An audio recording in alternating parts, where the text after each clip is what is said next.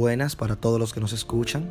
Mi nombre es Ismael Alvarado, joven líder de la Fundación Aprendiendo a Vivir y junto a mí está mi hermano José Gabriel Alvarado. Tengo 13 años y 10 años con la condición de diabetes y ambos pertenecemos a la Fundación Aprendiendo a Vivir. Hoy queremos hablar sobre los dos grandes retos que podemos presentar en nuestras casas teniendo la condición de diabetes.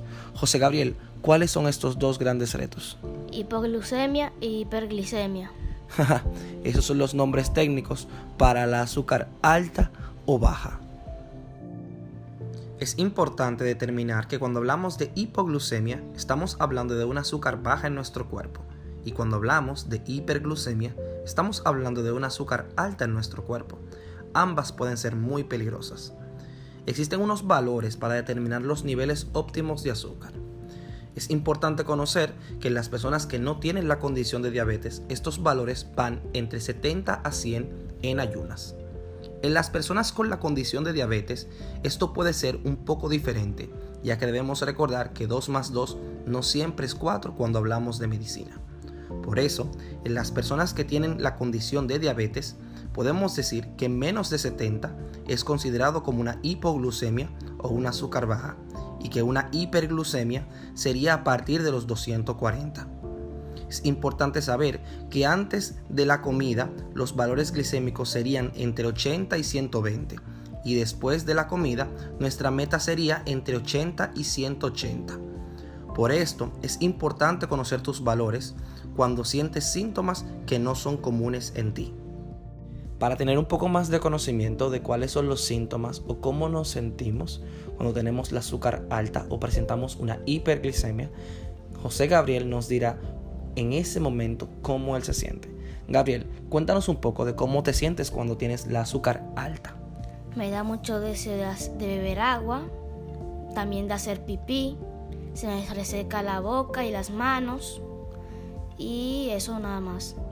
Bien, José Gabriel nos acaba de indicar que estos son los síntomas que él presenta. Existen muchos síntomas más al momento de la hiperglicemia, pero no todos se presentan en las personas o no todos al mismo tiempo. Muchos de estos síntomas son desarrollados en cadena. Esto quiere decir que uno nos lleva a otro. Por ejemplo, el deseo constante de tomar agua está asociado a la cantidad de veces que vamos al baño a hacer pipí u orinar. Entonces, al el cuerpo estar en constante expulsión de líquido mediante la orina, asimismo el cuerpo nos pide un poco más de agua. Todo esto va asociado al alto nivel de azúcar en nuestra sangre. Todo nuestro cuerpo va a empezar a procesar de manera distinta, se va, a movilizar de manera distinta y estará un poco más cansado y pesado de lo habitual. Este signo de flojera, de agotamiento repentino puede ser una alerta inmediata de una hiperglicemia. Ya hemos escuchado cómo se siente nuestro cuerpo al momento de presentar una hiperglicemia. Ahora vamos a escuchar cuando nuestro cuerpo presenta una hipoglicemia o una azúcar baja. José Gabriel también nos estará contando cómo se siente en estos momentos de azúcar baja. Cuéntanos un poco, José Gabriel. Me da mucha sudoración en las manos y en el cuerpo, me dan mareos y me da dificultad para hablar.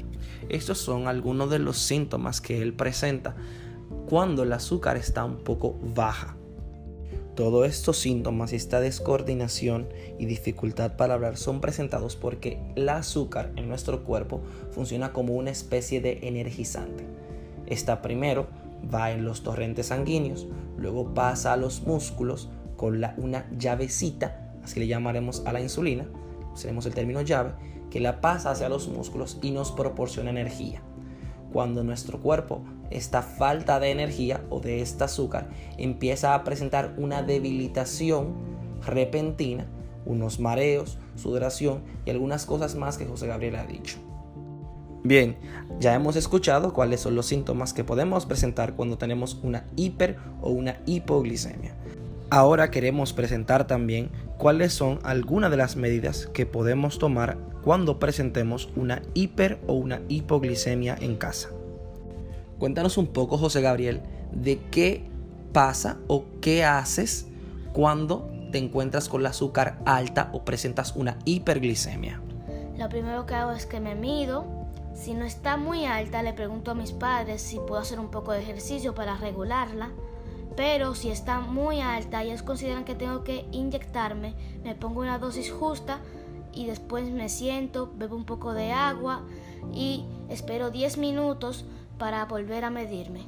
Todo este proceso de esperar unos minutos para volver a medirse es para validar y esperar que la insulina que él se inyectó o el ejercicio que él hizo haya hecho efecto en el cuerpo.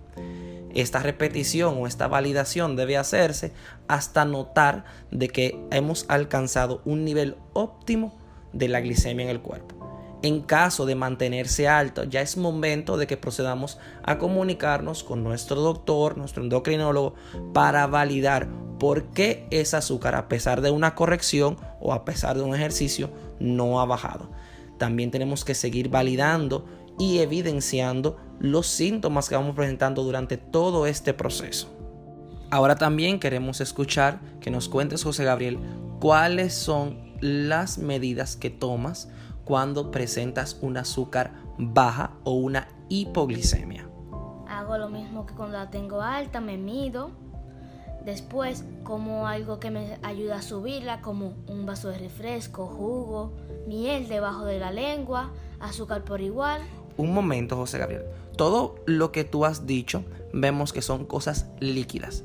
Esto es porque tenemos que tener en cuenta no consumir cosas sólidas porque en caso de desmayarnos, estas cosas sólidas pueden quedarse en nuestro esófago, nuestra garganta, y puede asfixiarnos o nos puede atorar.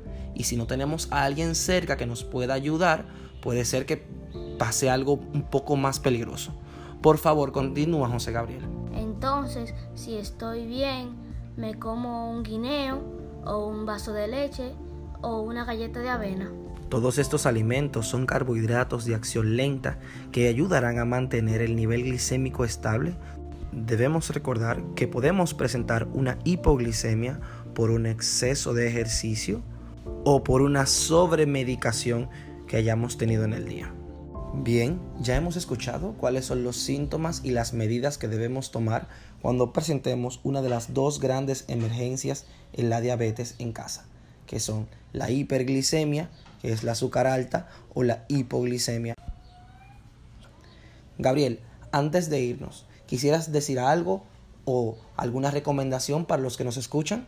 Primero que todo, quiero agradecerle a la fundación y que a los demás se mantengan chequeándose y que con la condición de diabetes se puede vivir, se puede divertir y se puede jugar. Qué inspiradoras palabras de tu parte, Gabriel. Ya para terminar, Queremos recordar que nosotros somos Ismael Alvarado y José Gabriel Alvarado y pertenecemos a la Fundación Aprendiendo a Vivir.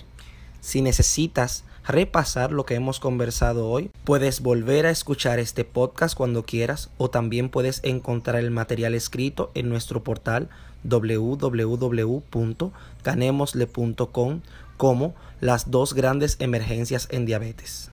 Recuerda también seguir nuestro podcast Hablemos de Diabetes para encontrar otros temas de interés sobre diabetes como este y seguirnos en nuestras redes arroba ganémosle en Instagram o Fundación Aprendiendo a Vivir en Facebook para enterarte de todos los recursos gratuitos que tenemos disponibles para ti. Y recuerden que podemos vivir con la condición de diabetes. Y juntos somos más fuertes. Yes.